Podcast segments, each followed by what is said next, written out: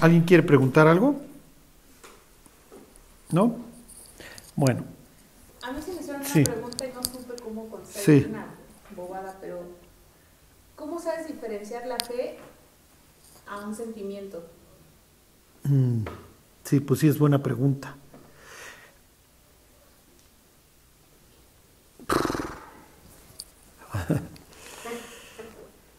O sea, la- la- lo que pasa es que, miren, sí tenemos que sentir. O sea, a veces no sentimos. ¿ok? Pero sí necesitamos experimentar gozo y paz. Ajá, o sea, como que sale, es parte del paquete. O sea, vamos a tener muchos ratos de mucho sufrimiento, de mucho dolor, pero, pero estar inertes tampoco, si me explico, es buena señal.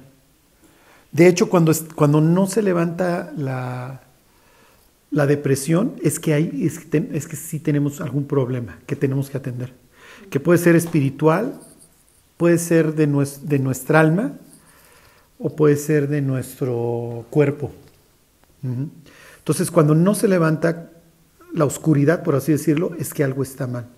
Hay veces que no vamos a sentir nada, y al contrario, a veces vamos a sentir feo, pero aún así tienes esta esperanza, ¿sí me explicó?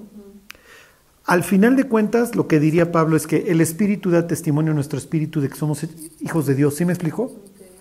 Entonces sí hay una respuesta por parte de Dios que te afirma. Por eso es que sabemos que nos convertimos, porque experimentamos, ¿sí me explico? Pero, y sí, o sea, definitivamente luego la gente, ay, escuché la alabanza y lloré y sentí bien bonito, ¿no? Pues sí, está bien, pero si después de eso no hay algo, pues sí, es que más bien te, te movieron las notas y la canción, pero no hay nada. ¿Sí me explicó? Entonces, este, por eso, o sea, sí las emociones pueden ser engañosas, pero lo que, lo que les quiero decir es que a veces sí es un termómetro cuando segui- tenemos una tristeza que no cede, es que algo está mal. Bueno, entonces le puedes decir sí, o sea, no te guíes nada más por el sentimiento, pero si no estás experimentando gozo y paz, algo, ajá. Es como cuando tienes la tranquilidad por haber orado, no sé, te preocupa algo, haces oración por ello y te sientes con Ajá, y experimentas, sí. Sí. Sí. Sí, sí, sí, sí. Por eso cuando andamos fríos y apáticos es malo. O sea, es una mala señal, ¿sí me explicó? O sea, ya no sentimos nada. Y es malo. Bueno, ¿alguien más? ¿No? Ok. Bueno, pues váyanse a hechos. Lo que vamos a ver hoy es. Pues es muy... O sea, lo que quiero es situarlos y, ver por qué se menciona tanto el Espíritu Santo en, en este primer capítulo y en los que sigue. En la mitad de Hechos, para adelante, se deja de mencionar tanto al Espíritu Santo, pero ahorita van a ver que todo es referencia al Espíritu Santo. Y se derrama el Espíritu, y el Espíritu te faculta, y el Espíritu esto, y, y te tienes que esperar para que te dé yo el Espíritu. ¿Ok? Vamos a ver qué hace el Espíritu. Es muy interesante la mentalidad de estos cuates, qué hace el Espíritu. ¿Ok? Bueno, les voy a leer el versículo 1. ¿Ok? Esto es para que vean cómo estamos acostumbrados al, al cristianismo. Finalmente el cristianismo dominó, entre comillas, Occidente. Porque pues, lo entendemos, o sea, realmente lo que imperó fue ahí un champurrado entre la idolatría romana con cristianismo. Pero bueno, pues finalmente pues, había cristianismo. O sea, lo que les quiero decir es que Roma generó en Occidente un cristianismo, a veces medio raro, a veces, a veces bueno, ¿no? Según las circunstancias y según diversas épocas. ¿Cómo sucedió eso? Mm, Por ejemplo, hubo un emperador Teodosio que en el siglo IV después de Cristo, 390 y algo, no me acuerdo si la fecha exacta, pero Teodosio estableció el cristianismo como la religión oficial del imperio. Le gustaba el cristianismo y entonces dijo, ahora todos somos cristianos, no puedes hacer todos cristianos por decreto. Pero bueno, él lo hizo. Entonces, tenía esta idea, le, le, le atraía por las razones que ustedes quieran el cristianismo. Pero cuando uno analiza el cristianismo, es muy, Es una historia bastante descabellada. Fíjense, se los leo. Dice, en el primer tratado, se está refiriendo a su evangelio, o Teófilo, hablé acerca de todas las cosas que Jesús comenzó a hacer y enseñar, hasta el día que fue recibido arriba. Entonces, ¿cuál es la idea del segundo libro? Que te voy a decir en qué, en qué va la historia, porque esto que Jesús empezó a hacer y a enseñar trajo consecuencias. ¿Sí me explicó? Y te los voy a contar y te los voy a contar en las siguientes páginas en 28 capítulos. no creo que el libro de Hechos estuviera dividido en 28 capítulos, él simplemente le está escribiendo una carta a Teófilo y le va a decir, mira, esto que Jesús arranca tiene consecuencias. ¿Hasta qué punto Lucas entiende universales? ¿Quién sabe? Este, pero sí alcanza a vislumbrar que el mundo se está llenando de esto. ¿Sí me explicó? Es su, es su historia lo que va a contar. El mundo de ellos termina más o menos por ahí de la India hacia el este, Ok, van ustedes a saber qué tan abajo, por Etiopía al sur, y el occidente en España. Ahí termina el mundo. Por eso Pablo dice, tengo que ir a España, porque tengo que llenar al mundo del Evangelio, porque cuando termine de llenarlo, es el racional, viene Dios, y entonces Dios nos arrebata. Y entonces, bueno, Pablo, te faltó enterarte que todavía hay muchos continentes para allá. ¿Ok? ¿Tendrían ellos claro esto que nosotros tenemos del estrecho de Bering y de que pues gentes cruzaron y entonces vayan ustedes a saber qué tanto saben. ¿Sí me explico? No hay tantos libros. Exacto, ¿no? Habrán sabido qué tan al oriente podías llegar y que si efectivamente pues, llegabas a Alaska y de ahí bajabas a América, lo más probable es que no. Lo que sí tienen ellos claro es que algo sucedió en Babel que generó toda este, esta dispersión a lo largo del mundo y Pablo lo va a mencionar en Hechos 17. ¿Ok? Bueno, ¿qué es lo que Jesús empezó a, hacer? Piensen en lo que creemos. Jesús es una persona que, cuyos papás viven en Nazaret. Nazaret es hasta la fecha una ciudad ahí pues, casi casi bicicletera. Es una ciudad muy pequeña.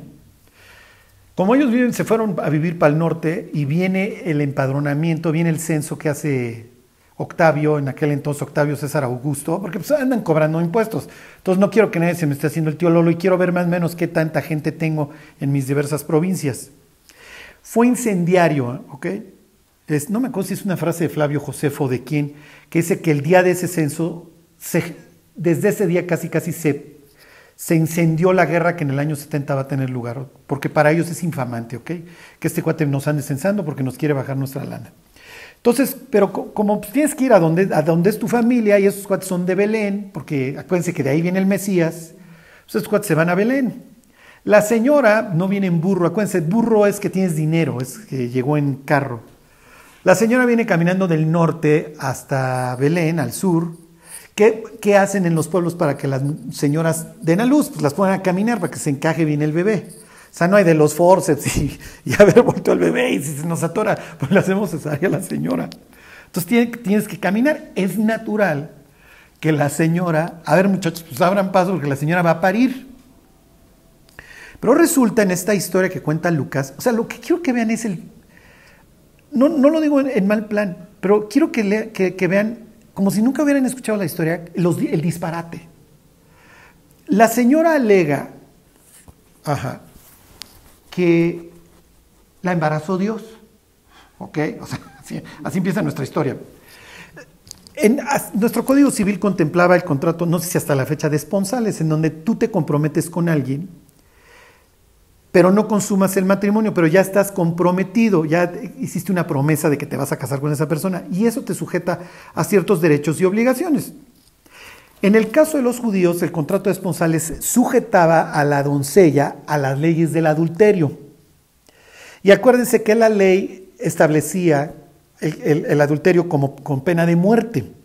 Entonces, de repente llega la, muchacha, piensa en 15 años, ¿eh? o sea, no, a veces pensamos, María ahí, una chava de ojos claros de 30.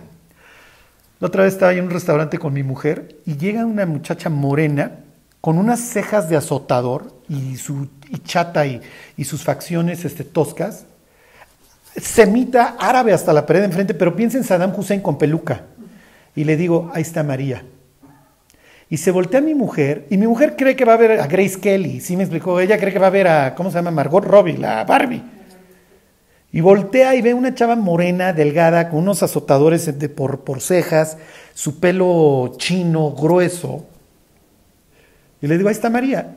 Choca, ¿sí me explicó? O sea, porque finalmente el cristianismo invadió Occidente y Occidente es Europa. Bueno, entonces, imagínense una muchacha así morena, tosca en sus facciones, este, semita 100%, de 14, 15 años, comprometida con, con, este, con un joven, piensa el joven 16, 17 años, son escuincles de hoy, honestamente. O sea, ustedes piensen hoy un chamaco jugando videojuegos y que te digan, este va a ser el papá del Mesías, del, Hijo de Dios, que va a ver, que lo va a cuidar. Entonces, la, muchacha, la muchachita, la, escuincla, llega y le dice al cuate, ¿qué crees? José, estoy embarazada. Pero es de Dios, ¿eh? no te preocupes. Ok, esto ya. O sea, yo siempre le digo a las chavas, si algún día te embarazas, no digas que es del Espíritu Santo, o sea, no te van a creer. Y entonces el cuate dice, si yo la repudio por esto, si yo la denuncio, la matan. Si yo no la repudio, su vida no corre peligro porque me van a echar a mí la culpa. Sí, lo que pasa es que en una sociedad de honor y vergüenza, que es como se atempera una sociedad, sí me explico, es la forma en la que, en la que tú, ¿cómo les diré? Echas para arriba las buenas obras y echas para abajo las malas. Sí se entiende. O sea, un buen hombre, este cuate es un trabajador, entonces vas a tener mucho reconocimiento social el borracho, el glotón que no hace nada y entonces pone en peligro el patrimonio familiar, tiene un, vive con infamia, ¿sí se entiende? Es la forma en la que esas sociedades este, se regulaban. Entonces él dice, a ver, si yo la denuncio, la, la van a matar. Pero por las razones que ustedes gusten y manden, la aprecia, la quiere. Y entonces él dice, yo me voy a ir, voy a, voy a ser el apestado. Que la embarazó, sí, sí se entiende, y me echo la culpa. Y entonces yo llevo la infamia. Sí, pero resulta que en nuestra historia que nos cuenta Lucas, en la noche viene un ángel y dice, no, José, no te preocupes, no te está vacilando. O sea, sí es verdad lo que te está diciendo.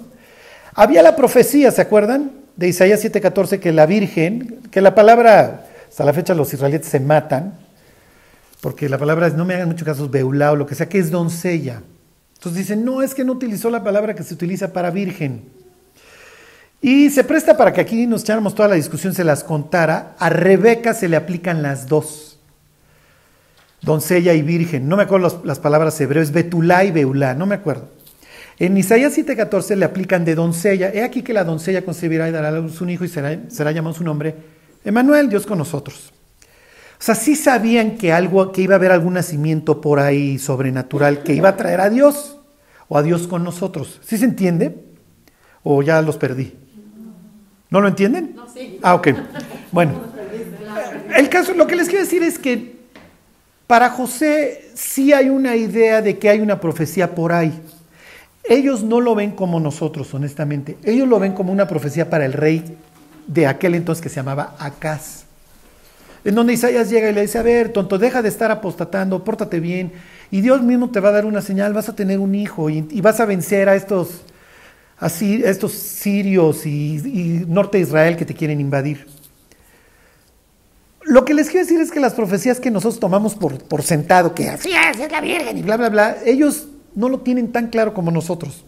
Les sigo contando la historia. Bueno, entonces la muchacha sale con, con la onda de que, ¿qué crees? Me embarazó el Espíritu Santo. Bueno, te voy a abandonar en secreto para que yo lleve la infamia y tú quedes como que nos comimos la torta, pero yo fui el malandrín. ¿Sí se entiende? Ok. Pero resulta que un ángel le dice a José, mira, no, la, muchacha no está mintiendo, te está diciendo la verdad. Ok. Y entonces va a crecer el muchacho, que va a crecer, el, finalmente nace el niño, nace, este, ¿se acuerdan? Lo, lo, colocan, no crean que es muy feo, o sea, sí es feo donde nace, pero los animales vivían dentro de la casa, ¿ok?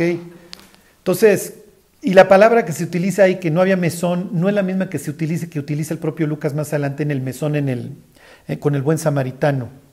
¿Okay? Porque sí hay una palabra que es mesón de hotel, no es la que se usa en Lucas, en, digo cuando nace Jesús.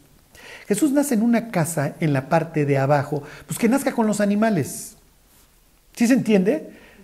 Este, o sea, no, lo que pasa es que a veces decimos, ay, los desgraciados del hotel no lo recibieron a la señora, qué poca hospitalidad y venía, y venía pariendo. No, no, o sea, sí es, bueno, pues miren, ahí está la sala donde pues viven los animales, pues que nazca ahí, pues órale. Y pues a ver, envuélvanlo y pónganlo donde, comen donde come el caballo o el burro, lo que tuviera el dueño de la casa. No crean que tampoco eran los millonetas porque pues cuánto te cabe en un cuarto de animales, ¿sí me explico? Para que me entiendan, les voy a poner un ejemplo y se sitúen en el evento. ¿Se acuerdan de Jefté? Jefté es un juez de Israel que le dice a Dios, si yo gano la primera que salga de mi casa, te lo entrego. Sí, pero Jefté está pensando que va a salir la vaca o el burro, porque viven dentro de la casa, no su, no su hija. Que es una historia bastante descabellada que, digo, el libro de jueces es un libro descabellado, por eso esa historia. Lo único que quiero que vean es la historia, que se metan en la historia. La historia es ridícula. O sea, sale una, o sea, sale una muchacha diciendo que la embarazó Dios y el cuate pues se la compra y entonces se quedan juntos. Y según ellos vinieron unos pastores que porque unos ángeles se les aparecieron y oigan, ¿qué creen? Se nos aparecieron unos ángeles y nos dijeron que nos ha nacido en la ciudad de David un Salvador. Ah, ok, pues está bien. Y luego vinieron del oriente unos cuates que esperaban la llegada del, pues, de este rey israelita, porque pues como los tuvieron de huéspedes allá en el oriente, cada vez que los exiliaban los mandaban para allá y pues nos enseñaron de su Dios. Ellos tenían una antigua profecía ahí en el libro de Números en 24 que iba a salir, que se iba a levantar el cetro de, estos israelitas y que iba a haber una estrella. Y entonces pues ya salió la estrella, pues la venimos siguiendo y ¿qué creen? Pues llegamos con el rey de, aquel entonces, que es un desgraciado, que se llama Herodes. Herodes mandó a hacer una masacre para matar al niño, porque Herodes se la creyó. O sea, vean cómo es una historia bastante extraña. ¿Ok? Pero estos israelitas e idumeos primos, que Herodes es idumeo, edomita, pues son gentes bastante enfermas, porque cualquier rey se hubiera pitorreado la risa si le dicen que en Belén nació el Mesías. Porque yo me asomo desde la Torre del Herodión, que es un castillo que está ahí cerca de Belén, desde donde puedo ver Belén y decir, Ay, no nació nadie. Y si me vienen a decir que nació quien quiera, pues allá ustedes. Pero este rey loco sí lo cree. Bola de locos en esa provincia de Judea. Son locos, son cuates dañados del cerebro. O sea, antes te creo a Zeus y a Apolo y todas mis mitologías, que además sé que son mitologías, pero además mis dioses son más reales, son borrachos, son fornicarios, están locos. Estos tipos son muy raros. Bueno, sucede que el chamaco pues crece, ¿ok? El señor es este, carpintero, la palabra es tecton, o sea, placas tectónicas, es albañil. Entonces le quitamos ahí también la sanitización. Ese es trabajador. Ok, a los 12 años, pues que es la mayoría de edad de estos israelitas, pues el señor va al templo y se codea con los grandes doctores, jaja, me quiero morir de la risa, ok, continúen con su historia tonta. A los 30 años, que es una persona bastante madura para la época, el Señor va recorriendo pues, toda su tierra, el norte y el sur, Galilea y, este, y la parte del sur, Judea y Jerusalén. Y es natural, pues el Señor está armando una revuelta. ¿Y con quién va a morir? Pues con dos revoltosos. Nosotros leemos la palabra ladrones, son sediciosos. ¿Ok? Es natural que lo maten junto a ellos. Y ya, Obviamente, pues, tú te imaginas, oye, pues la escena, pues conoces la, cruz, o sea, cualquier persona en el Imperio Romano conoce la cruz, la cruz es algo horrible, nosotros pensemos en inyección letal o silla eléctrica o fusilamiento, y entonces lo mataron junto a dos sediciosos. Está bien. Aunque ustedes no lo crean, así ven la historia los propios miembros del Sanedrín. Se acuerdan, que más adelante lo vamos a ver, de las palabras de Gamaliel. A ver, se levantó Judas, se levantó Teudas. Todo el tiempo hay revoltosos, muchachos, ya todos los matan. Ya, o sea, es un revoltoso más que mataron con otros. Ya, déjenlo. O sea, en serio, ¿de dónde sacan que el Che Guevara es Dios? Sí me explicó, o el Fidel Castro, el que ustedes quieran. Un revoltoso más, ya déjenlo en paz. Y ni con el éxito ni de Che Guevara ni de Fidel Castro, porque este revoltoso del que me hablas no escribió un libro, no tuvo un gran movimiento, la gente no lo seguía. El día que lo aprenden, es natural que sus seguidores más cercanos se fueron a esconder. Pero resulta, para llevar la sandez todavía más lejos, ¿ok? Resulta que sus cuates dicen que resucitó, que se levantó de entre los muertos de la provincia de Judea esta, y que pues, como se levantó de los muertos, esto acredita que el Señor era hijo de Dios. Ok, muchachos, ¿les gustó la historia? Bueno, pues ahora la tienes que ir a contar a todos. Ahora cuéntesela al vecino. Oye, ¿qué crees? Bueno, pues te vengo a hablar de un cuate que acaban de matar en una cruz junto a otros dos revoltosos. Fíjate que resucitó a los muertos y si crees en él te vas al cielo y si no crees en él te vas al infierno. ¿Quieres creer? Esa es mi historia. ¿Qué te va a decir el griego? Oye, no, no, mira, mejor, a ver, siéntate. Vamos a echarnos unos tragos. Y te voy a hablar de Platón. Ah, mira, un filósofo mío, mucho mejor que el tuyo. ¿eh? Y ese sí tiene los diálogos y tienes todas sus pláticas escritas. No como el chafa tuyo que no escribió más que en la arena y me estás contando ahí de una historia medio rara, en donde defendió una chava que la agarraron con el amante. No, no, no. A ver, tú estás loco. Te voy a hablar de los míos. Mira, yo te voy a hablar de Platón. Bueno, empecemos por Sócrates, este, ¿cuál, cuál le siguió Platón, Aristóteles. Te voy a hablar de sus diálogos, de Critón o el deber ser, pero tienes que dejar estas tonterías. O sea, este rollo que me echas de un, de un revoltoso judío como cualquier otro celote, no estás echando un rollo. Hay un libro, si les gusta la historia, no es malo, es de un cuate que le hablaron del Evangelio de Chico y él lo menciona en, la introducción del libro y no, le gustó el cristianismo y lo ataca con vehemencia, pues su libro históricamente es bueno, se llama El celote. Y la conclusión de este cuate se llama Reza Aslan, si mal no recuerdo.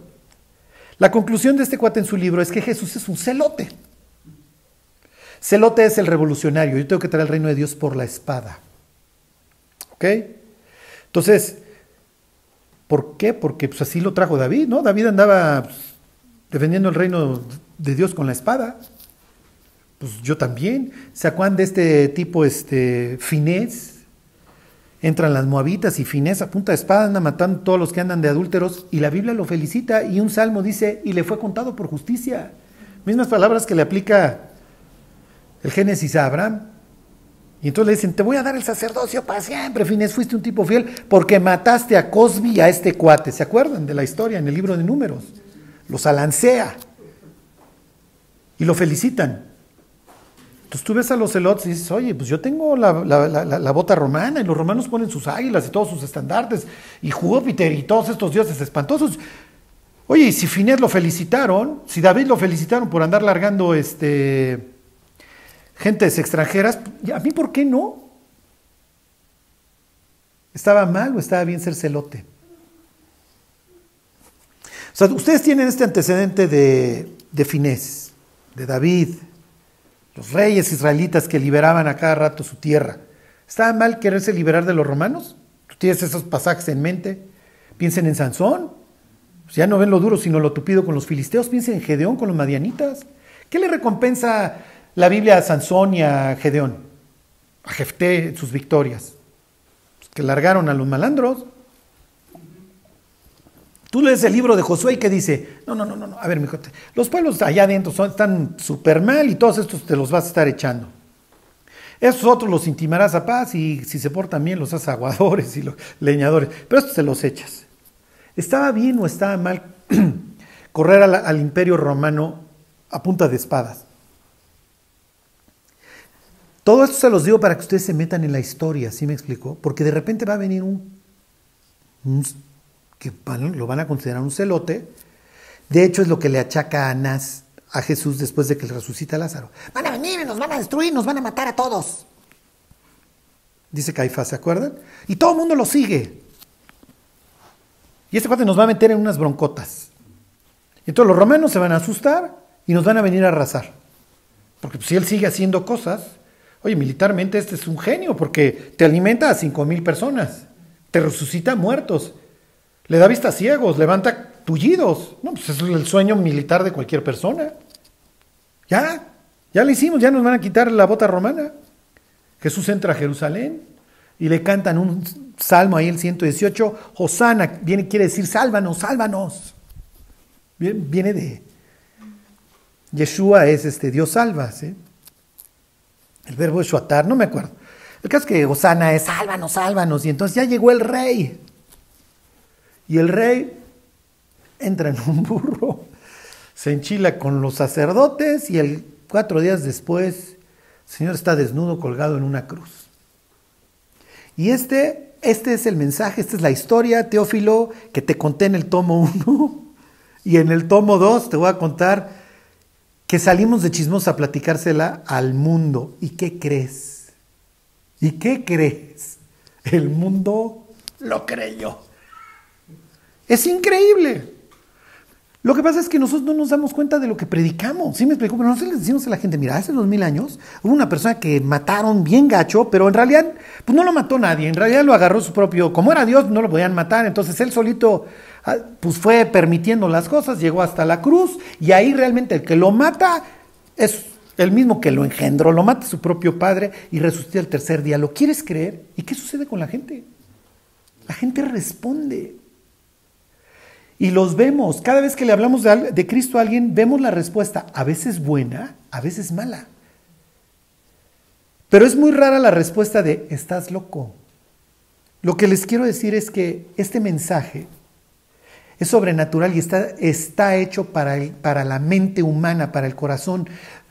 Cuando, cuando lo escuchas, no se te hace irracional. Al contrario, lo encuentra uno, dices, a ver, Tú me estás diciendo que yo me he portado mal, me queda claro. Y que pues lo tengo que pagar. Pues sí, digo, si hay un juez justo al final del camino, pues seguro.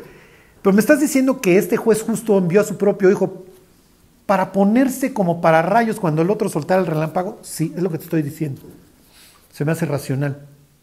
El propio Sócrates tiene una cita que dice, entiendo que la divinidad pueda perdonar pecados, pero no veo cómo. Porque si ustedes piensan, a ver, si hay justicia en el universo, yo no me puedo ir a un lugar perfecto. Pues lo voy a arruinar. Y pues he hecho cosas malas. Tal vez la gente no sepa todo lo que he hecho, pero yo sí.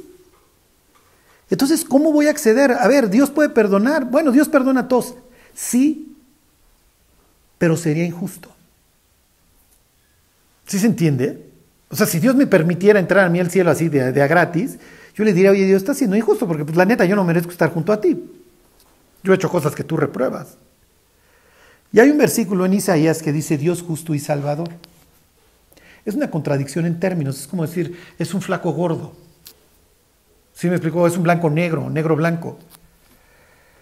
Porque si es justo no puede ser salvador. ¿Sí se entiende? Si es salvador no puede ser justo. Porque pues, piensen en que un juez diga, ay, pues yo veo este homicida bien arrepentido, le voy a dar chance de salir. ¿Qué va a decir la viuda? No, tú lo tienes que castigar, cuate. Pues este cuate no puede andar matando por la... Pero no lo ves, está bien arrepentido. Sí, sí, pero toda una persona. Sí, pero lo ve muy arrepentido, le voy a abrir la cárcel. No, la ley establece una pena para esa conducta, se la tienes que aplicar. Ok, aquí viene, entonces ahora sí ya les va a hacer sentido. Lo que predicamos es una locura, es lo que dice Pablo. Para los filósofos, él utiliza la palabra griego, pero véanlo así como para los elevados, para los filósofos locura, para los judíos tropezadero. El mensaje de la cruz, si lo analizamos así fríamente, es una locura. Tomando esto en cuenta, nos debería dar pavor ir con el vecino y decirle, oye, te puedo contar una historia. Te voy a decir, te voy a decir disparates. O sea, te voy a hablar de un cuate que yo digo que nació de una virgen y además ni siquiera me consta. Y el cornudo del pueblo se quedó con ella. Así veían a José. O sea, ¿no pensaron que era su hijo? Claro, este es el cornudo, este la chava se embarazó y todos sabemos el chisme, muchachos. A Jesús, ¿se acuerdan? En el Evangelio de Juan le dice, no decimos que tú eres hijo de fornicación. Y Jesús les dice, ustedes me están infamando. Era el bastardo del pueblo. ¿Quién sabe quién es el papá? Pero este no es. Y este aquí se quedó de mandilón. Es, es la historia. Es un estigma, por eso los hermanos odian a Jesús. Nos desgració la vida. Y además sale con la onda de que este es Dios y que es el Mesías, ¿no? Si se acuerdan de Juan 7, va a tener lugar la fiesta de los tabernáculos y le dicen sus hermanos que no vas a ir. A ver, ve, pues no, te quieres manifestar, no quieres muy acá. Y Jesús les dice, miren mis cosas, mi tiempo no ha llegado. El de ustedes está siempre, cualquier día de estos se me mueren, así que pónganse cuentas hoy mismo.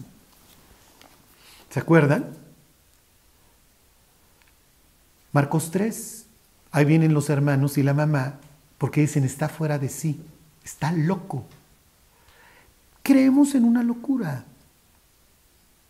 Es en lo que creemos. Nosotros creemos que una muchacha que nunca había tenido relaciones sexuales parió. Ajá. Se nos hace una locura. A nosotros no. ¿Sí me explicó? Tenemos el testimonio en nosotros, o sea, de que Dios, bueno, pues Dios cambió mi vida, me imagino que el resto de la historia es verdad. Sí, pero el de al lado no lo sabe. Y bueno, ¿y entonces cómo lo, cómo lo hago que crea? ¿Cómo le hago? Le voy a decir una sandez. Oye, con la novedad de que pues, una chava hace años, una provincia ahí olvidada del imperio romano, pues sin tener relaciones tuvo un hijo, luego creció, se lo echaron, pobre. Eh, bueno, no se lo echaron, su papá lo mató. Resultó al tercer día. Si crees en él, te vas al cielo. ¿Quieres?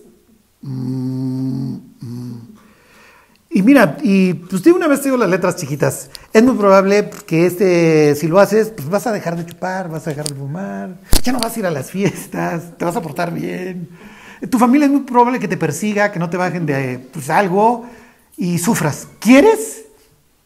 No, pues, la neta, no. ¿Por qué nos convertimos? ¿Por qué se convierte la gente? Es lo que va a explicar Lucas. Les vuelvo a leer el 1.1.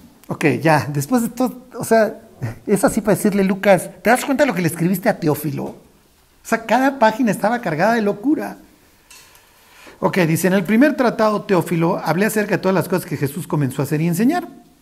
Hasta el día que fue recibido arriba, después de haber dado mandamientos por el Espíritu Santo a los apóstoles que había escogido.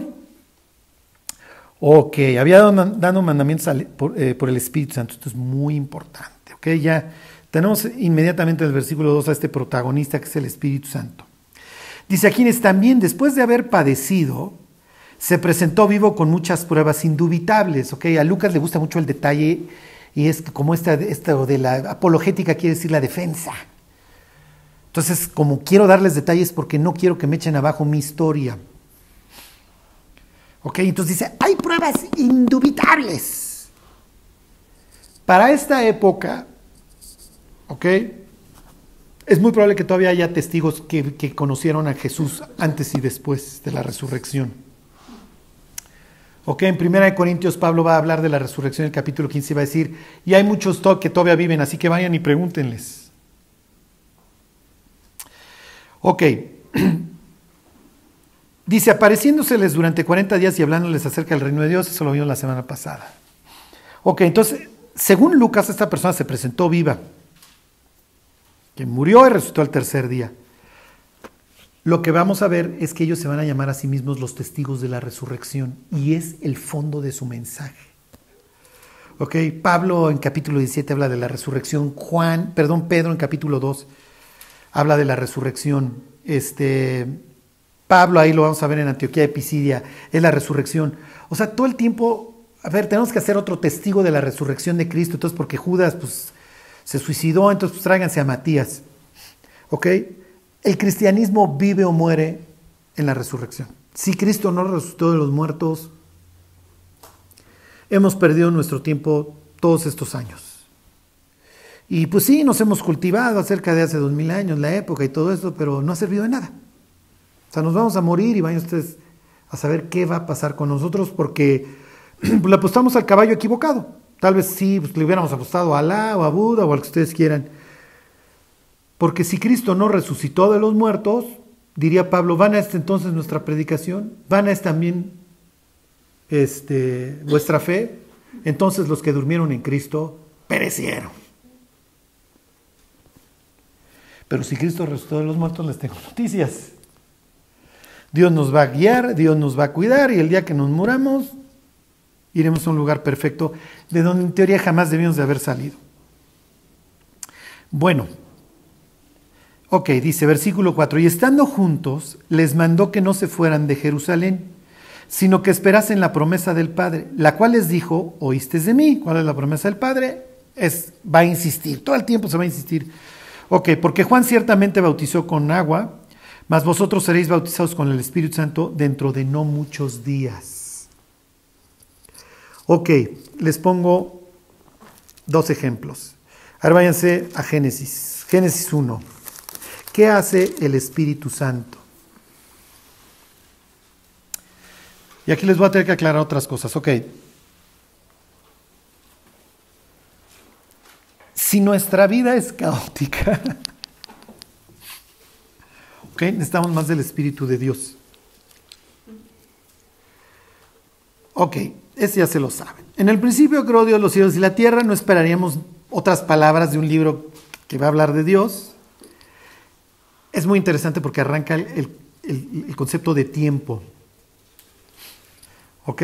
Entonces ya, a ver, esto arranca. Arranca nuestra historia, nosotros no somos eternos, pero pues, tenemos un principio y Dios nos quiere dar nuestro origen. Piensen en las personas adoptadas que se la vienen buscando a sus padres biológicos porque tienen esta necesidad de conocer su origen. Entonces Dios en ese sentido no está negando su, su, este, su creación de nosotros. ¿Y que para qué nos creó? Que dice, versículo 2, si la tierra estaba desordenada y vacía, ok, aquí hay problemas. Por lo que ustedes quieran, esto está caótico. Y hay dos teorías. O porque el diablo se revela, que es lo más probable, es lo que yo me afiliaría.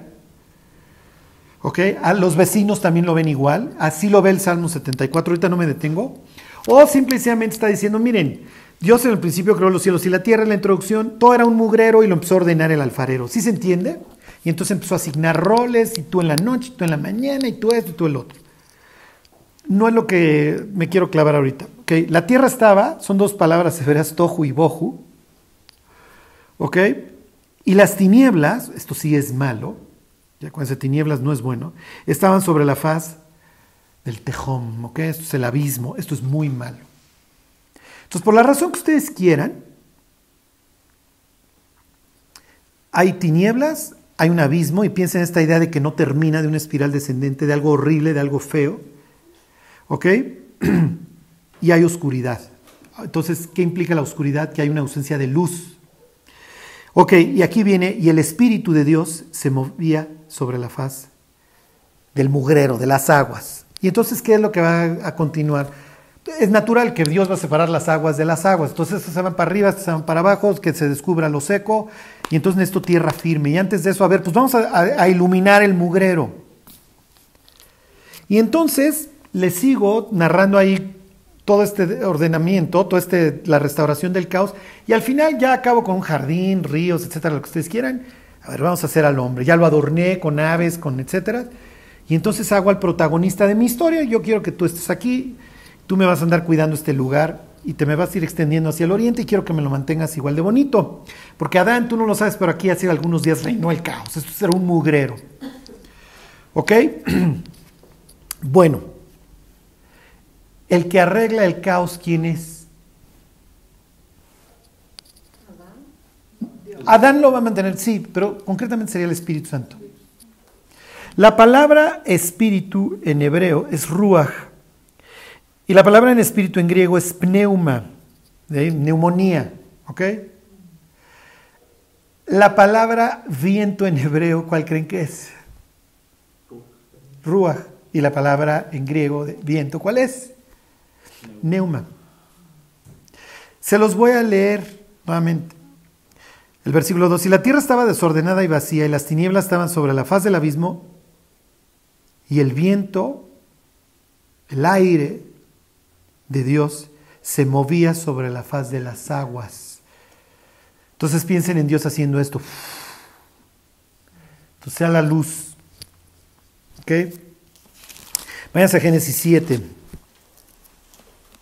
Ok, el mundo vuelve a entrar en caos. En Génesis 1 Dios hace una...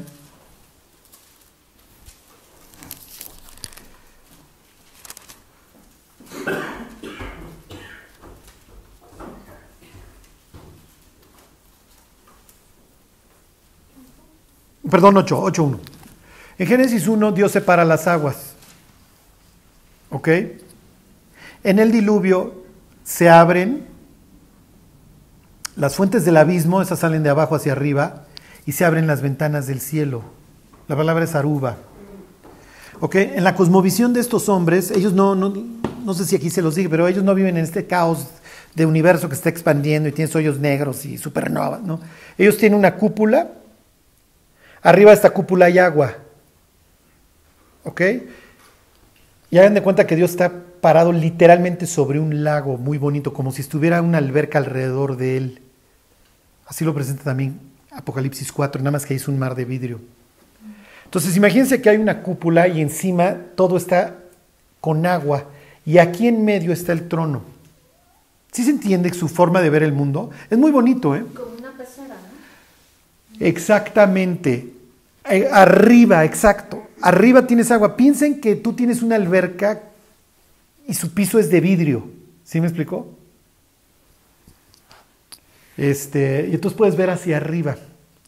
Es, como verían los antiguos. Si ven el cielo, ellos creen que hay una cúpula. La palabra raquia y raquia viene de golpear, de hacer la olla. Por eso, y nosotros también así lo veíamos hasta hace unos siglos. Por eso es el firmamento, porque es firme. ¿Ok? Si es así o no es así, pues ya pagaremos apuestas al final cuando venga Cristo. Pero bueno, el caso es que está la cúpula, ajá, y está el agua. Porque Dios lo separó y entonces puso su cúpula muy bonita. Aquí adentro está el sol que lleva un recorrido y las estrellas. Para ellos es un planetario muy bonito, que además me indican muchas cosas de Dios. ¿Ok?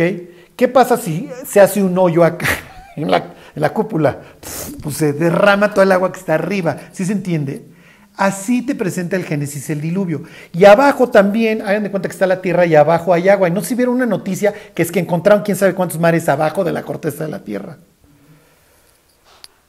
¿Alguien vio la noticia? Bueno, pues salió ahí la noticia. Para saber, pero en su, en su visión, la tierra tiene aquí abajo todo un mundo también que sería el paraíso. Y también hay agua. Y entonces se botan estas y se botan estas. ¿Qué vuelves a tener? Una revoltura de aguas. ¿Sí se entiende? El diluvio implica una, una destrucción, una regresión, una destrucción de lo que sucede en Génesis 1 en adelante. ¿Sí se entiende o no? O sea, vamos a regresar al caos. Exacto. Porque el, el, ser humano se portó muy mal, se transgredieron unas normas entre ángeles y humanos que nunca se debieron haber transgredido. Entonces, voy a destruir esto y voy a volver como a ser el mugrero. Pero ayer, tú hallaste gracia, mi cuate. A ver, tú, Noé. Entonces, ven, quiero que hagas una caja porque esto va a reventar. No me interesa ni siquiera que tenga timón, es la que flote. ¿Ok? La palabra hebrea se, se, traduce esa palabra también como rescate. Y acuérdense que Jesús dice, yo no vine a servir, yo no vine a ser servido, sino a servir y a dar mi vida en rescate. Y hablando en hebreo hubiera utilizado la misma palabra con la que cubrió el arca Noé. Bueno, fíjense el 8.1. Dice, se acordó Noé y de todos los animales y de todas las bestias que estaban con él en el arca. E hizo pasar Dios un viento o un ruaj si pones espíritu o, o, viento da lo mismo sobre la tierra y disminuyeron las aguas. Y se cerraron las fuentes del abismo y las cataratas de los cielos y la lluvia de los cielos fue detenida. Entonces ya el mugrero de aquí de acá se cerró, ¿sí se entiende? Cierro la ventana de acá y cierro los pozos de acá. ¿Cómo, cómo hace Dios para hacer que nuevamente se seque la tierra? ¿Qué hizo? Nuevamente tiene esta palabra aquí, ruaj, que tuvieron en, Génesis 1, 2. Bueno, Carlos, ¿qué rollo me estás echando para la introducción de Hechos? Sí. Lo que pasa es que los discípulos van a recibir, ¿qué creen? El espíritu este que arregló el mugrero del Génesis 1 y que arregló el, post, el postdiluvio. ¿Sí se entiende? ¿Por qué? Porque a qué se dedica el Espíritu Santo? Arreglar el caos.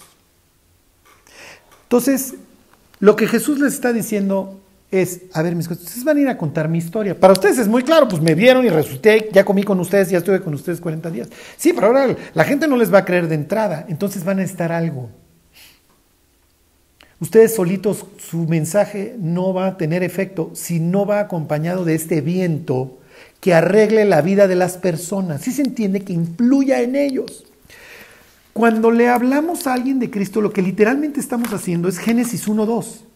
El Espíritu de Dios a través de nosotros se acerca a la persona y empieza a moverse sobre la faz de ese caos.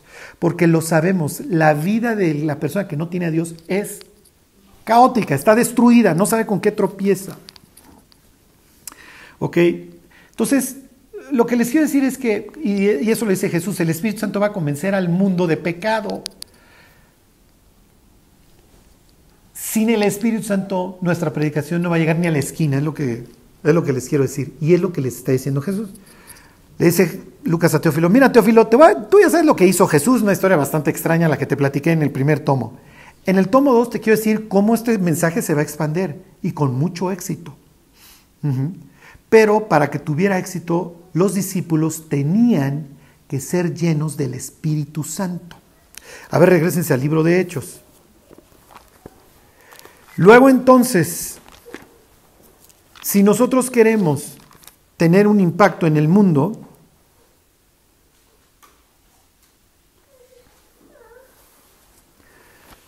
¿qué tenemos que hacer? Pedirle al Espíritu Santo. Que nos llene. Sí, eso es lo que tiene punch. Lo que tiene, es lo que finalmente quebranta. ¿Sí me explicó?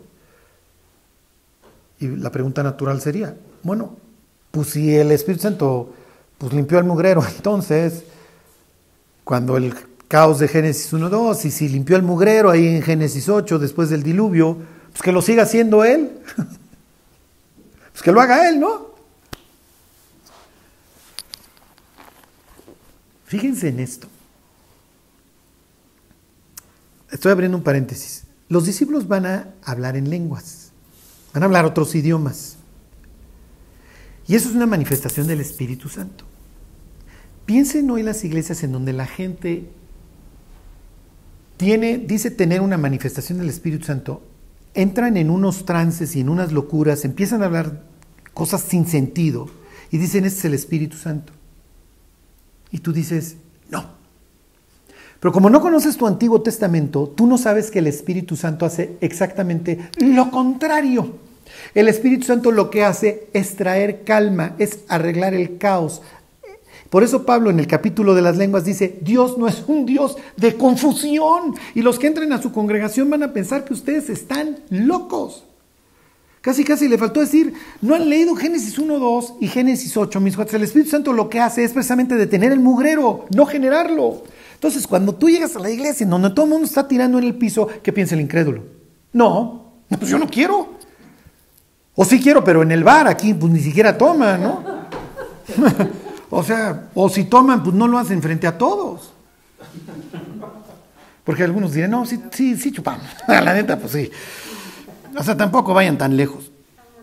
Entonces se entiende cómo, cómo a veces al no entender a lo que se dedica a Dios, concretamente su espíritu, cuando vemos esas manifestaciones, hay, gente que se impresiona y dice, no, no, es que ahí está el Espíritu de Dios. No, si estuviera, la gente estaría tranquila. Oye, es que sí hablaban en lenguas en las iglesias, sí, y Pablo les decía uno por uno y que haya intérpretes, si no, no hablen en lenguas.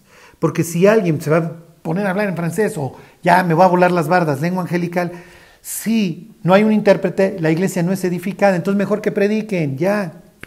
¿Sí se entiende? Bueno, como el Espíritu Santo lo representa la Biblia como el viento, como un viento que a veces es recio al grado de que seca el mundo después del diluvio, ¿qué esperábamos que sucediera cuando el Espíritu Santo viniera a morar en estas personas? Fíjense, este, Hechos 2. Ahorita nada más, digo, se los doy como, como dato al margen. Ya llegaremos a Hechos 2. Ok, dice 2.1. 2.1. Cuando llegó el día de Pentecostés, Pentecostés estaban todos juntos unánimes. Y de repente vino del cielo un estruendo como de viento recio que soplaba. Oh, viento recio que sopla. ¿Dónde lo he leído? Génesis 8.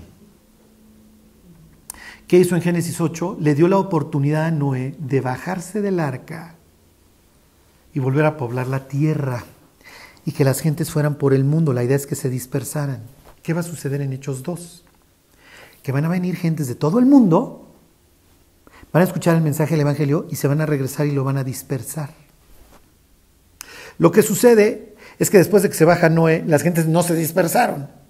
Aquí tenemos una forma, vamos a ver cómo Cristo revierte el caos de Babel. Ya llegaremos a Hechos 2, es muy interesante. que Todo esto está impregnado de Babel y Dios va a revertir todo este daño que sucedió en Babel. ¿Cómo? Con su espíritu. Y es natural que si va a venir el espíritu a arreglar el mugrero, ¿ok? Tiene este viento. Cuando le pregunta a Nicodemo, oye Jesús, este, pues ¿cómo, ¿cómo se nace de nuevo? Le dice, el viento sopla, ¿se acuerdan? Entonces Nicodemo, ok. Es una referencia a Eclesiastés 11.5, no me clavo en eso, pero el viento sopla, Nicodemo, el Espíritu tiene que hacer su obra, mi cuate, por eso te acabo de decir que tienes que nacer del agua y del Espíritu. Porque lo que es nacido de la carne, carne es. Entonces necesitas un nacimiento sobrenatural. ok, les, sigo, les vuelvo a leer el 2.2. Y de repente vino del cielo un estruendo como de un viento recio que soplaba, el cual llenó toda la casa donde estaban sentados.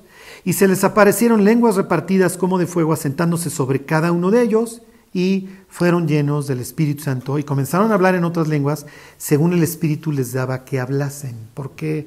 Porque vamos a revertir Babel. Y a las naciones yo las expulsé en Babel. Y dije, fuchi, y entonces me fui con Abraham. Y agarré mi pareja estéril. ¿Por eso las lenguas? Sí, porque las confundía ya. Y entonces, como los dejé confusos, mis cuates, pero yo no soy un Dios de confusión, ahora le doy la capacidad a estos tipos de hablarte en tu propio idioma. Estoy revirtiendo el juicio de Babel. ¿Sí se entiende? ¿Por qué? Porque la confusión de lenguas fue un juicio, fue un castigo a la humanidad rebelde, que todos nos vamos a juntar y vamos a hacer lo que se nos pegue la gana y nuestra utopía, pero sin Dios. Y entonces Dios les confunde el idioma. Y entonces, como estoy revirtiendo Babel, los discípulos no creen que lo van a tener tan claro. ¿eh? Pablo es el que va el que le va a quedar sumamente claro este concepto. Pero como estoy revirtiendo Babel, entonces le doy la facultad a estos cuates de, que le hablen en su idioma a cada quien, palabras de aquí, las maravillas de Dios. ¿Qué es lo que está haciendo Dios? Está reconciliando con las naciones. Está diciendo, a ver, cuates, pues miren, yo me fui con Abraham porque ustedes eran unos malandrines, pero pues yo le prometí a Abraham que a través de él, pues yo iba a bendecirlos también a ustedes. Entonces vénganse para acá. Y es más, les voy a mandar a mis gentes a México, a España, donde ustedes gusten y manden a África, voy a ir por ustedes. Y mi templo ya no va a ser este, ese de por sí Tito me lo va a arrasar en unos cuantos años, mi templo van a ser ustedes, ustedes van a ser el templo de Dios. Por eso ustedes se van a tener que portar bien. Y Pablo va a decir, o ignoráis que vosotros sois el templo de Dios. Como somos individualistas, lo leemos en singular. Ah, se refiere a mí. Y Dios diría, no, me refiero a ustedes, ustedes iglesia. ¿No están leyendo aquí en 2.1 que estaban juntos y unánimes? Sí, porque es mejor un buen equipo. Ok. Me regreso y les explico esto y, con esto terminamos. Ok, entonces, es una, es una historia bastante loca que la gente va a creer, pero la gente lo va a creer porque va acompañada del poder del Espíritu Santo y entonces el Espíritu Santo embona, ¿ok? influye en el corazón y en la mente de la persona que escucha. Ya la persona sabrá qué hace. Ajá, hoy una muchacha, una jovencita, me dice, Carlos, es que ¿por qué hay tanta maldad? Y le dije, por una simple y sencilla razón, y es muy feo lo que te voy a decir, pero así es, la libertad. Le dije, ¿cuál es la otra opción? Sin, ¿Cuál es la otra opción? O sea, por un lado tienes libertad. Para Dios, ¿cuál hubiera sido la otra opción? Se queda pensando. La otra opción es robot. La otra opción es robot. Y me dice, bueno, pero es que la libertad ve lo que ha provocado. Debería de haber un, mínimo, digo un máximo. Como diciendo es que la libertad se desborda. Pues sí. La libertad del ser humano está desbordada. Para el mal. Pero ella como que quisiera, bueno, pero es que no hubiera llegado, que no hubiera llegado al homicidio. Le dije, el ser humano tenía que ser libre. Y le dije, mira, y finalmente la Biblia dice que hay quien al presente lo detiene. O sea, todavía hay cierta contención. O sea, olvídate. O sea, y esto todavía no ha llegado a su máxima expresión. Lo que les quiero decir es que el ser humano va a escuchar de parte de nosotros el Evangelio, Dios va a influir en sus corazones pero al fin y al cabo la persona va a decir sí o no. ¿Lo acepto o lo rechazo? Y por lo general cuando alguien rechaza a Dios, se le nota en el semblante, así como cuando lo acepta, se le nota en el semblante. O sea, si ves una persona que hasta cierto punto ha entendido, ha sido, palabras de la carta a los hebreos, ha entendido que el Espíritu de Dios la iluminó para que entendiera, pero prefirió. ¿Sí se entiende? Ok. La palabra que va a usar Dios aquí es dinamo, si no me acuerdo. Fíjense, versículo 6, 1.6. Entonces los que, habían, los que se habían reunido le preguntaron diciendo, Señor, ¿restaurarás el reino de Israel en este tiempo? Ok, esto es A ver, se los voy a preguntar. No es fácil la respuesta. ¿eh? ¿Por qué creen que le dicen, le preguntan a Jesús, oye Jesús, ¿ya, ya, ya vas a gobernar? ¿Por qué creen que se lo preguntan? Porque no creen en el Mesías, ¿no? Sí, sí lo creen en el Mesías, y el Mesías lo vimos, ¿se acuerdan? La semana pasada, lo dilatado de su imperio no tendrá fin. Pero ¿qué los está moviendo? Es el caos en el que vive, ¿no? Sí, sí, o sea, está caótico. Imagínense ya en siglo XXI, ¿no? O sea, para saber si se van a arrepentir. Pero imagínense, ellos llevan 40 días con Jesús y Jesús les dice, oigan, esto que se quede, porque les voy a derramar el Espíritu Santo. Ah, ok, está bien. Oye, sí, órale, te esperamos. Oye, ¿vas a, ¿ya vas a gobernar? ¿Por qué llegan a esa conclusión? Por las profecías, ¿no? Sí, les voy a decir por qué. A ver, váyanse a Hechos, a Hechos, eh, Ezequiel 36. Los judíos, obviamente los discípulos, asocian, y así lo va a predicar Pedro en el capítulo 2, asocian el Espíritu Santo con el fin. Lo que nosotros entendemos Apocalipsis, ya viene Cristo, se abre el cielo y, baja. Ellos también lo creen, pero ellos lo asocian con que viene el Espíritu Santo y se mete en tu vida. Entra a tu vida. Ahí está en Ezequiel 36. Ok. Dice, versículo 25, esparciré sobre vosotros agua limpia y seréis limpiados de todas vuestras inmundicias y de todos vuestros ídolos os limpiaré. Porque estos cuates están viviendo en Babilonia, entonces a ver, los voy a regresar.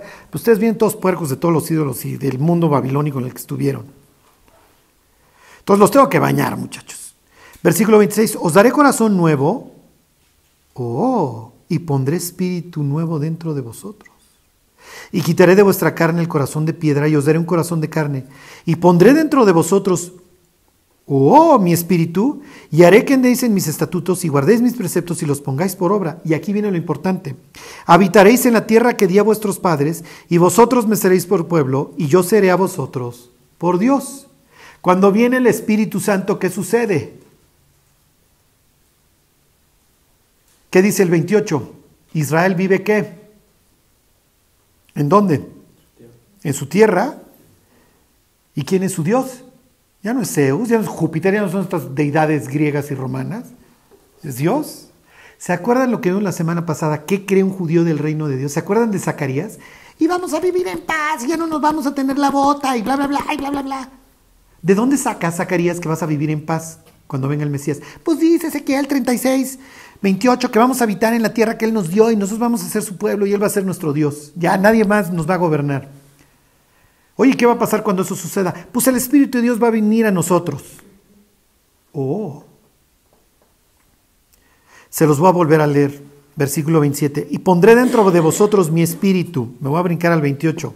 Habitaréis en la tierra que di a vuestros padres y vosotros me seréis por pueblo yo seré a vosotros por Dios. Entonces cuando viene el Espíritu Santo, viene Dios a gobernar y a mandar y entonces ya vivimos acá y fuchi romanos, lárguense y ya. Y los que están en la diáspora ya vienen para acá y aquí vivimos y somos todos felices. ¿Lo entienden?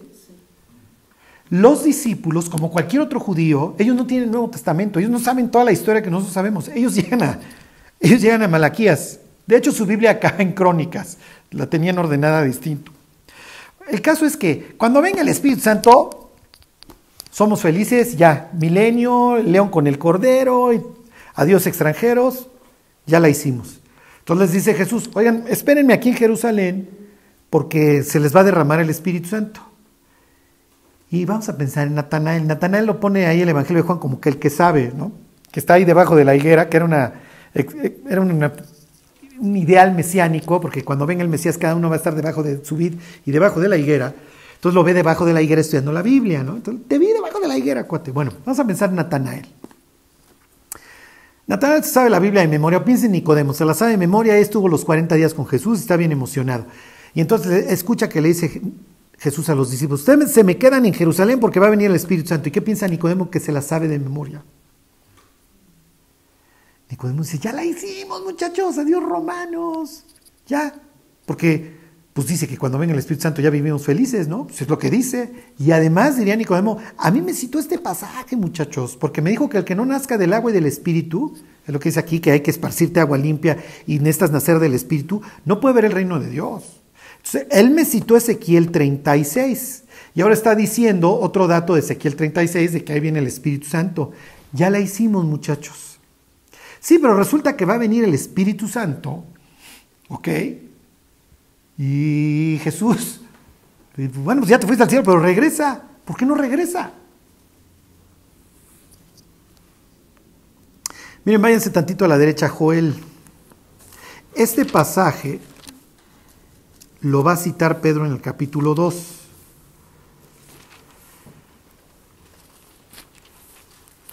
Antes de Amós. 2.28. Esto es para nosotros esto es literatura apocalíptica 100%, sangre, humo, fuego, o sea, parece noticiero de hoy, ¿no?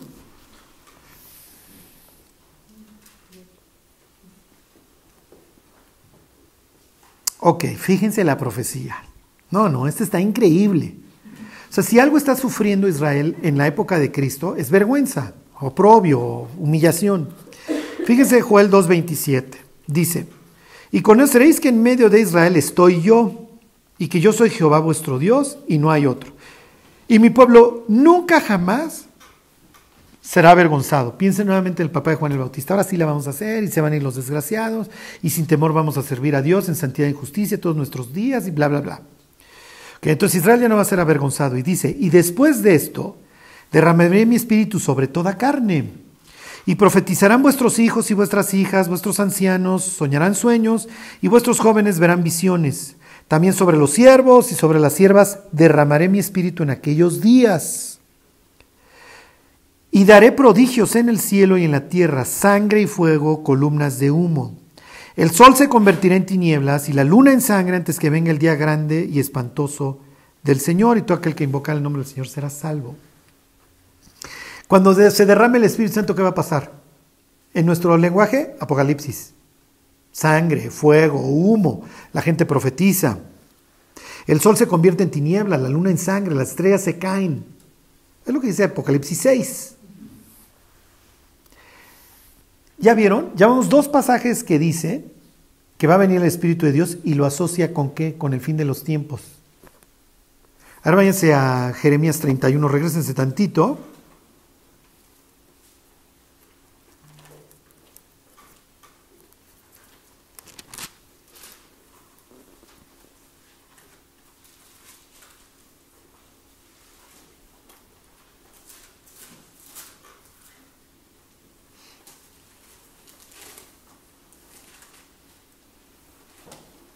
Ok. Y entonces dice 31-33, este es muy famoso, ¿no? Pero este es el pacto que haré con la casa de Israel después de aquellos días, dice Jehová. Daré mi ley en su mente y la escribiré en su corazón, y yo seré ellos por Dios, y ellos me serán por pueblo.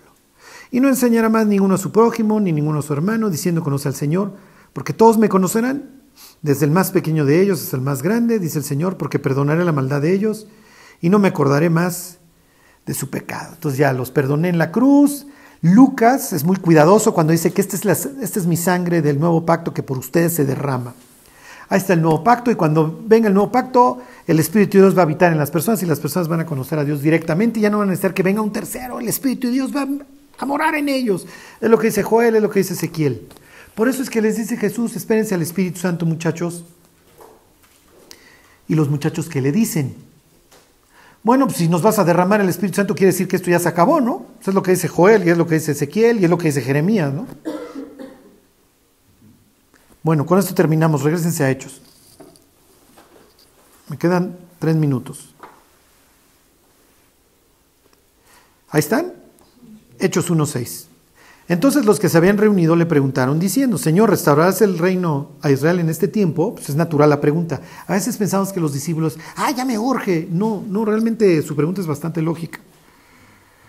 Y les dijo, no os toca a vosotros saber los tiempos o las sazones que el Padre puso en su sola potestad. ¿Ok? Pero recibiréis, y aquí la palabra es dinamos, pero recibiréis poder cuando haya venido sobre vosotros el Espíritu Santo y me seréis testigos en Jerusalén, en toda Judea, en Samaria y hasta calle de Alcázar 300 y hasta lo último de la tierra. ¿Cuál es la conclusión? Que el mensaje que se escribió en el primer tratado es bastante ridículo. Pero si los discípulos reciben este poder, es precisamente para que ese mensaje corra como fuego y tienen la posibilidad. A ver, Carlos, dime algo útil. Entonces, después de todo este rollo, el creyente tiene el Espíritu Santo y eso lo faculta para hablarle al de al lado y que el de al lado escuche la voz de Dios. Así de sencillo. Por eso es que Pablo años más tarde va a escribir y va a decir, no me avergüenzo del Evangelio porque es poder. O sea, nuevamente utiliza esta terminología de fuerza, de algo que rompe el corazón del hombre y que lo lleva a arrepentirse. A veces pensamos que en el mercado de ideas las nuestras son chafas. No, Dios dice, ponlas a competir. Es lo que decía Lutero, porque Lutero se encontró con una Biblia encadenada. No sé si era historia romántica, pero pues es lo que él dice sus biógrafos, ¿no? no sé si él mismo lo escribe. Y entonces Lutero decía que la Biblia es como un león que simplemente tienes que dejar libre, ¿no? ¿Qué es lo que sucede? Que a veces los cristianos dejamos de predicar el mensaje porque decimos, no, es que este no va a creer, ya lo precalifiqué y no, no, Dios, este no. Y Dios dice, Cote, ¿y tú qué? Tú estabas igual o peor. Y, el que te habló no te precalificó. O sí, pero pues le echó ganas. ¿no? O sea, el mensaje del Evangelio es un mensaje ridículo. ¿Por qué la gente lo cree? Honestamente es ridículo. Porque está diseñado para el corazón del hombre. Y lo vemos. La persona que recibe el mensaje, al igual que el que se lo transmite, véanlo como un contagio, recibe el, mismo espíritu y su vida, ¿qué sucede?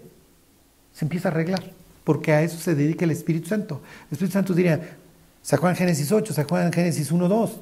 Yo me dedico a arreglar el caos, muchachos. Y la vida de las personas está hecha añicos, pero cuando tú te acercas y les hablas de la palabra, yo me empiezo a mover en ese caos y lo empiezo a arreglar y le prendo la luz y le pongo en tierra firme para que finalmente se pueda apoyar.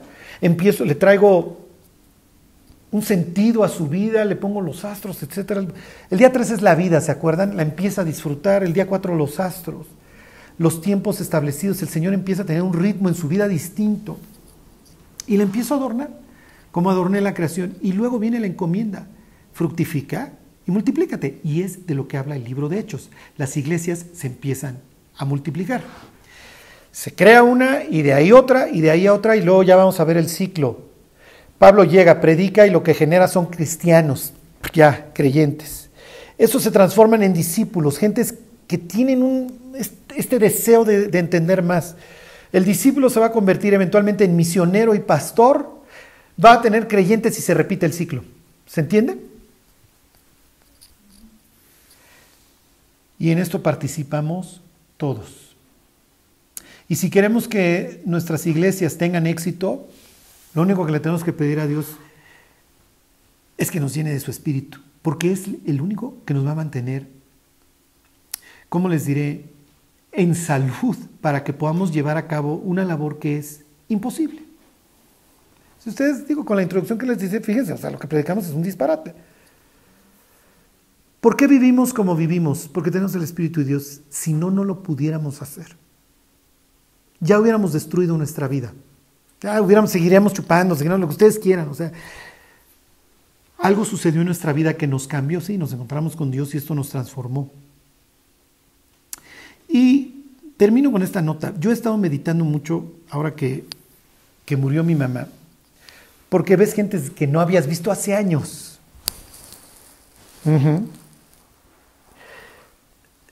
y vuelves a lo mismo. Las personas que, han vivido estos años diciéndole Dios, ayúdame, ayúdame, ayúdame, han salido adelante. No lo podemos dejar de hacer porque si no tenemos este poder, por eso Jesús les dice, a ver, ustedes no me sirven de nada si no reciben este poder. No tienes lo que se necesita. Cuando recibes el Espíritu de Dios,